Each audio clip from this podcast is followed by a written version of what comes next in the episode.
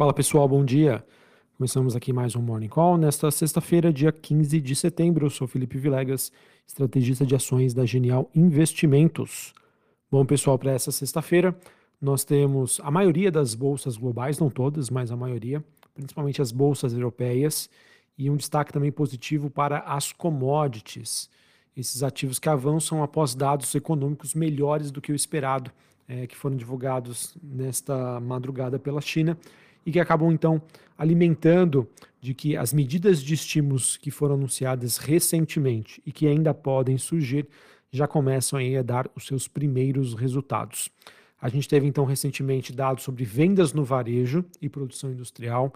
Ambos esses dados superaram as expectativas do mercado, esse dado referente ao mês de agosto, após então uma rodada de estímulos que já vem acontecendo nos últimos meses.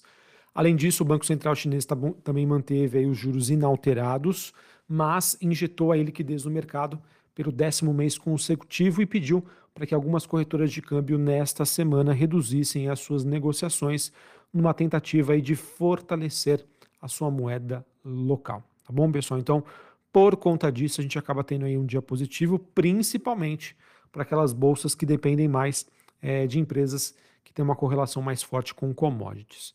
Então a gente tem em Londres bolsa subindo 0,80, Paris alta de 1,6, Frankfurt na Alemanha alta de mais de 1%.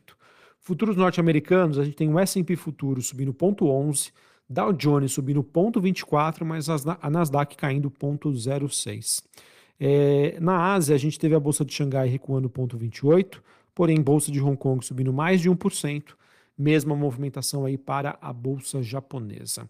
Além disso, o VIX, que é aquele índice do medo, queda de 0,78 na faixa dos 12 pontos, ou seja, mercado bastante tranquilo. Índice dólar, que é o DXY, queda de 0,15, mesmo assim permanece acima dos 105 pontos. Taxa de juros de 10 anos nos Estados Unidos subindo 0,89 a 4,33. Bitcoin subindo 1,15, 26.600 dólares a unidade. É, agora, pessoal, acho que é importante dizer que passado essa semana aí mais, digamos, macroeconômica em termos de agenda, é, o mercado deve se voltar então as suas atenções para a próxima reunião do Fed que acontece na semana que vem, em que nós teremos aí a super quarta-feira com decisões de política monetária nos Estados Unidos e também aqui no Brasil. Tá bom? Então vamos acompanhar, acho que semana que vem vai ser uma semana super importante para o mercado entender né, como que as principais autoridades monetárias globais estão vendo aí essa situação no mundo e que, por sua vez, é, vão aí tomar as suas decisões. Antes disso, pessoal, nessa sexta-feira a gente ainda tem dados nos Estados Unidos de produção industrial, sentimento do consumidor e expectativa de inflação da Universidade de Michigan, além do índice de manufatura de, do Empire States, ou seja, todos indicadores super importantes para o mercado entender como está o nível de atividade nos Estados Unidos. Agora sim, falando um pouquinho mais sobre as commodities, a gente tem mais uma manhã positiva para o petróleo. Petróleo que sobe 0,5% nesta manhã. O WTI, contrato negociado em Nova York, a 90 dólares o barril. O Brent, que é o contrato negociado na Bolsa de Londres, a 94 dólares o barril. Essa movimentação do petróleo acaba fazendo com que a commodity tenha a sua terceira semana de ganho consecutivo mercado segue mais apertado, com restrições aí de oferta tanto da Arábia Saudita quanto da Rússia. Por conta disso, a gente acaba tendo essa movimentação mais positiva. É, olhando para o minério de ferro, a gente também teve mais um dia positivo.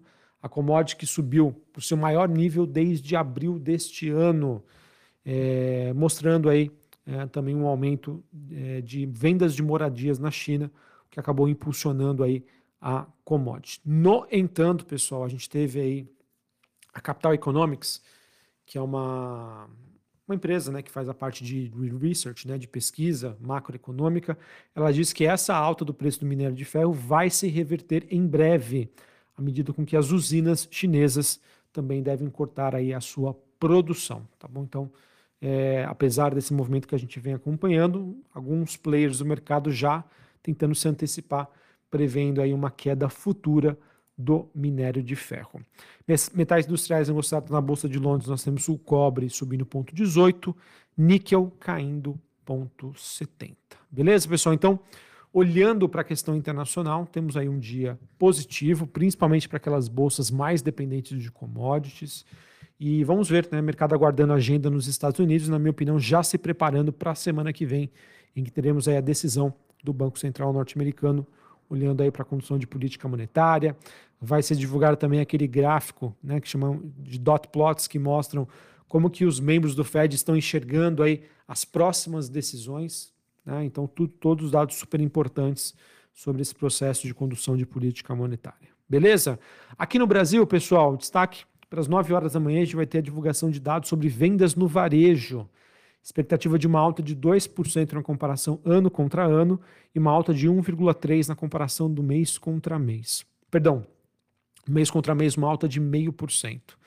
A questão do 1,3, pessoal, é, é referente ao número anterior, tá? No número passado, ou seja, o número de junho contra junho do ano passado, nós tivemos uma alta de 1,3, agora é uma expectativa de um avanço de 2%, ou seja, uma aceleração, um crescimento aí das vendas no varejo. Vamos ver aí é, como que esse número vai vir. É, na minha opinião, não vai gerar um impacto sobre a decisão do Copom da semana que vem. Praticamente está dado como certo aí uma queda de meio por cento deve ser uma decisão unânime, tá? Mas, obviamente, vamos acompanhar.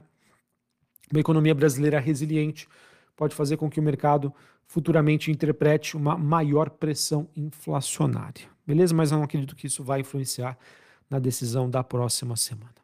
E para encerrarmos aqui, pessoal, falando sobre o noticiário corporativo, a gente teve a Airpeace, é, que encomendou cinco jatos E-175 da Embraer esse pedido firme, né, que está avaliado em 288,3 milhões de dólares. As entregas desses jatos já começam aí em 2024, notícia então positiva para a Embraer. Também tivemos a Petrobras, ela que fechou um acordo com a Total Energy para energias renováveis. O objetivo então é desenvolver estudos conjuntos para oportunidades de negócios em eólica onshore. Isso acontece, pessoal, eólica offshore também e solar e hidrogênio. Isso acontece depois do anúncio da parceria com a VEG, esse acordo que tem duração de dois anos. E por fim, a Trisul, empresa do setor de construção civil, divulgou seu guidance, ou seja, sua meta de entrega de resultados para o período entre julho deste ano até dezembro do ano que vem, tá? Para esse intervalo, a empresa estima então lançamentos é, que vão somar aí um, entre 1,8 a 2,2 bilhões de reais mesmo montante aí previsto então para as suas vendas brutas. Maravilha?